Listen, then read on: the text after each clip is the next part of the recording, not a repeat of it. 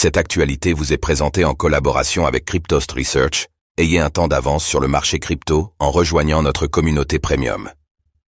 Délit d'initié sur les NFT, un ex-employé d'OpenSea écope de trois mois de prison. Cette semaine, la justice américaine a prononcé le jugement pour l'ex-employé d'OpenSea accusé de délit d'initié. En plus de trois mois de prison, quelles sont les autres sanctions pour l'intéressé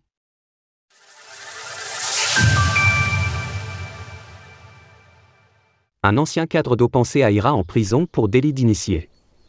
Il y a maintenant près de deux ans, un délit d'initié opéré par Nathaniel Chastain, ex-chef de produit d'OpenSea, avait été repéré par la communauté grâce aux données on-chain. En effet, il s'est avéré que l'intéressé achetait en avance des tokens non fongibles, NFT, qui allaient être mis en avant sur la marketplace, dans le but de les revendre ensuite à profit. En juin 2022, la justice américaine annonçait qu'elle se saisissait du dossier, et c'est ainsi qu'a commencé le premier procès pour un cas de délit d'initié dans l'écosystème Web 3. Cette semaine, le verdict a été rendu pour Nathaniel Chastain, après qu'il a été reconnu coupable le 3 mai dernier. Celui-ci écope ainsi d'une peine de prison de trois mois pour des chefs d'accusation de fraude électronique et de blanchiment d'argent. Damian Williams, le procureur américain du district sud de New York, a commenté la décision de justice. Nathaniel Chastain a été traduit en justice aujourd'hui pour avoir violé la confiance que son employeur lui accordait en utilisant les informations confidentielles d'OpenSea à son propre profit. La sentence prononcée aujourd'hui devrait servir d'avertissement aux autres initiés des entreprises.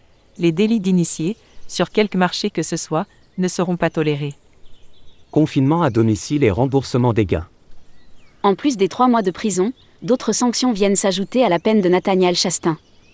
En effet, trois mois de confinement à domicile ont été requis, en plus d'un contrôle judiciaire de trois ans, ainsi que 50 000 dollars d'amende.